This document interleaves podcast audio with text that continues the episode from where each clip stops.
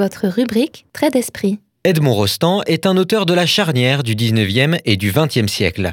Alors si ce nom ne vous dit rien, peut-être que le titre de son œuvre la plus connue vous rappellera quelque chose. Car oui, c'est à lui qu'on doit l'indétrônable Cyrano de Bergerac, l'une des pièces les plus connues du théâtre français. Ah, vous voyez que ça vous parle et oui, bien que son œuvre littéraire reste en général méconnue, cette comédie héroïque en cinq actes est un bijou de notre patrimoine culturel français, si bien qu'elle est aujourd'hui encore la pièce française la plus jouée au monde. Bon, cela étant dit, je pense aussi à vous, malheureux, qui ne connaissez pas ce chef-d'œuvre, et sans vouloir enfoncer des portes ouvertes, eh bien, qu'est-ce que ça raconte Cyrano de Bergerac? Bah, la réponse est simple. La vie de Cyrano de Bergerac, bien sûr. Et voilà, c'est la fin de ce septième trait d'esprit. Jingle. Non, je rigolais. Mais il n'y a pas que du faux là-dedans. Il faut savoir que le personnage est inspiré d'une figure historique, Savinien de Cyrano de Bergerac, un homme qui, comme le protagoniste de Rostand, était à mi-chemin entre auteur et bretteur et qui souffrait effectivement de la disgrâce de son long nez. Cela dit, la confusion entre fiction et réalité ne saurait aller plus loin. Toute l'intrigue amoureuse entre Cyrano, sa cousine, le baron de Neuvillette et le comte de Guiche, qui sert de toile de fond à la pièce, est purement inventée. Car oui, c'est de cela qu'il s'agit dans l'œuvre d'Edmond Rostand. Un laid et pourtant vaillant épéiste et poète, Cyrano, qui met ses talents littéraires au service de son propre rival en amour, Christian, dans le seul but de rendre heureuse la femme qu'il aime en secret, sa cousine Roxane. C'est héroïque, c'est romantique et c'est surtout tragique. Bref, tous les ingrédients d'un beau triangle amoureux. Mais est-ce seulement cela Cyrano de Bergerac? Non, bien sûr, car c'est aussi et surtout la célébration de la langue française, de la belle formule, du mot d'esprit. Les tirades de Cyrano sont célèbres et c'est une de celles-ci qui nous intéressera tout particulièrement aujourd'hui. Alors, j'aurais pu me cantonner au plus connu, à savoir la tirade du nez, qui est très drôle, la balade du duel aussi, avec le fameux à la fin de l'envoi je touche, ou encore la tirade des non-merci, qui est, elle, plus philosophico-dramatique. Mais non, j'ai fait le choix de vous en présenter une moins galvaudée, car, comme Cyrano, je refuse la facilité et préfère les défis. Il s'agit donc de la tirade des Gascons du quatrième acte. Cyrano, alors envoyé à la guerre, doit éviter la mutinerie de ses soldats qui sont affamés. J'ai faim Ah ça Mais vous ne pensez qu'à manger Approche, Bertrando le fifre, ancien berger. Du double étui de cuir tire l'un de tes fifres. Souffle et joue à ce tas de goinfres et de pifres ces vieux airs du pays, au doux rythme obsesseur, dont chaque note est comme une petite sœur dans lesquelles restent pris des sons de voix aimées. Ces airs dont la lenteur est celle des fumées que le hameau natal exhale de ses toits. Ces airs dont la musique a l'air d'être un patois. Que la flûte, aujourd'hui guerrière qui s'afflige, se souvienne un moment, pendant que sur sa tige tes doigts semblent danser un menuet d'oiseaux, qu'avant d'être d'ébène, elle fut de roseau. Que sa chanson l'étonne, et qu'elle y reconnaisse l'âme de sa rustique et paisible jeunesse. Écoutez les Gascons. Ce n'est plus sous ses doigts le fifre aigu des camps, c'est la flûte des bois. Ce n'est plus le sifflet du combat sous ses lèvres, c'est le lent galoubet de nos meneurs de chèvres. Écoutez, c'est le Val, la lande, la forêt, le petit pâtre brun sous son rouge béret. C'est la verte douceur des soirs sur la Dordogne. Écoutez les Gascons, c'est toute la Gascogne.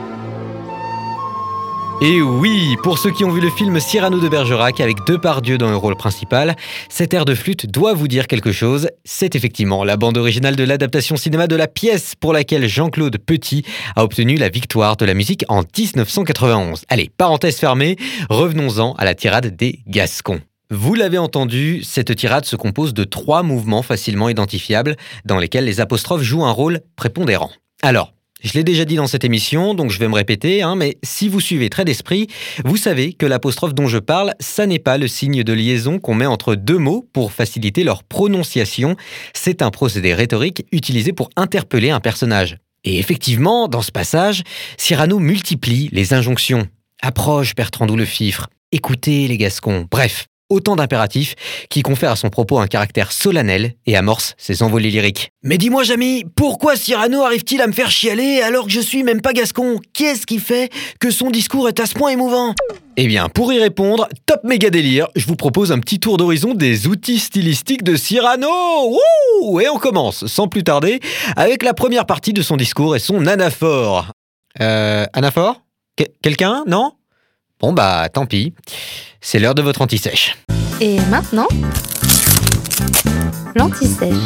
Pour tout vous dire, j'ai hésité à faire cette anti-sèche. Et oui, j'ai hésité parce que l'anaphore, c'est une des figures de style les plus connues et utilisées dans les discours et les textes poétiques. Alors, pour ceux qui découvrent son existence, déjà, ne vous inquiétez pas, c'est pas grave, et tant mieux, hein, au moins je fais pas ça pour rien.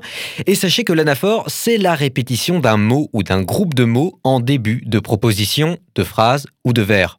De fait, l'anaphore donne du poids aux mots qui la composent et confère souvent un effet grave, dramatique, voire sincère au discours. Alors, comme souvent, quand j'étale ma théorie comme un paysan étalerait son fumier, ça donne pas envie d'en manger, mais je vous assure que vous connaissez tous au moins une anaphore célèbre.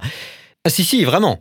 Laquelle me demandez-vous? Bah, C'est simple, même si on laissait de côté la littérature et la chanson française, où on en trouve à foison, il nous resterait les fameux discours politiques. Et oui, on peut penser à De Gaulle. Paris, Paris outragé. Mais pas besoin de remonter à la Libération pour trouver une anaphore célèbre, car c'est bien à François Hollande que revient la palme pour son fameux Moi, président de la République Et oui, c'était lors du débat de l'entre-deux tours en 2012 face à Nicolas Sarkozy.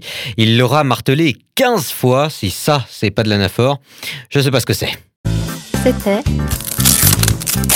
l'anti-sèche.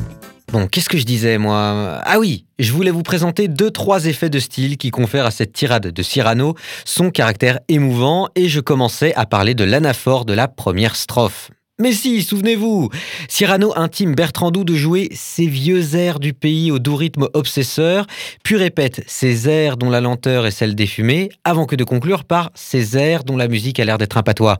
Une belle anaphore donc, entrecoupée d'images d'épinal et de descriptions romantiques de la Gascogne. Clairement, Cyrano cherche à vendre à ses soldats la carte postale de leur campagne natale. Et ça marche, car en plus de jouer sur la corde de la nostalgie dans le premier mouvement de la tirade, notre soldat poète préféré continue de plus belle et met alors en place un jeu de miroir. Alors, qu'est-ce que j'entends par là?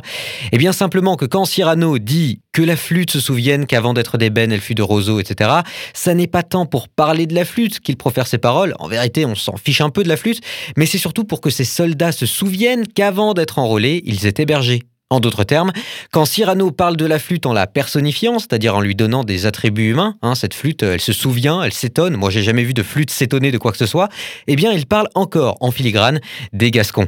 Et ce glissement de la flûte au gascon, c'est encore une fois un vecteur fort d'émotion, car ce faisant, on a l'impression que tous les personnages de la scène, qu'ils soient animés ou non, contribuent à ce moment de recueillement, à cette intimité créée de toutes pièces par Cyrano.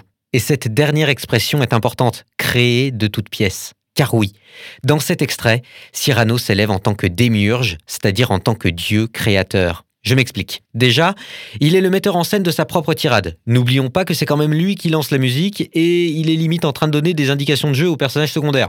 Euh, Bertrandou, tu me fais une flûte mélancolique là, zap, stop. Ouais, alors les Gascons, on se calme et on pense aux biquettes de la maison, d'accord?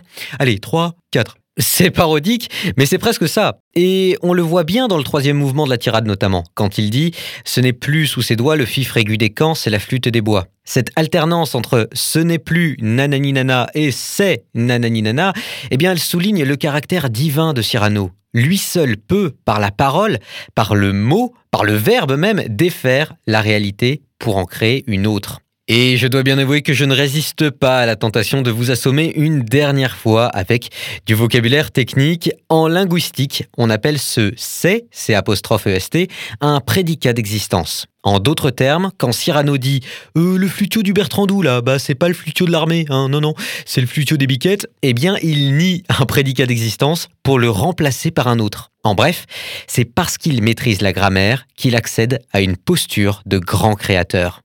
Alors, ça vous embouche un coin, hein? Et ouais, il pète la classe le Cyrano de Bergerac. Et je le dis pas de cette manière seulement pour embêter les puristes. Je pense sincèrement que c'est une des seules pièces de théâtre au monde qui peut parler à tous les publics. Amateurs et passionnés, que vous soyez de n'importe quel bord politique ou que vous apparteniez, comme dirait Brassens, et je vous prie d'excuser les grossièretés de son cru, au petit con de la dernière averse ou au vieux con des neiges d'antan, allez voir cette pièce ou à défaut, lisez-la, car rien ni personne peut résumer ce qu'est Cyrano, ce serait le trahir. Après tout, Edmond Rostand lui-même le lui fait dire Impossible, monsieur, mon sang se coagule en pensant qu'on y peut changer une virgule.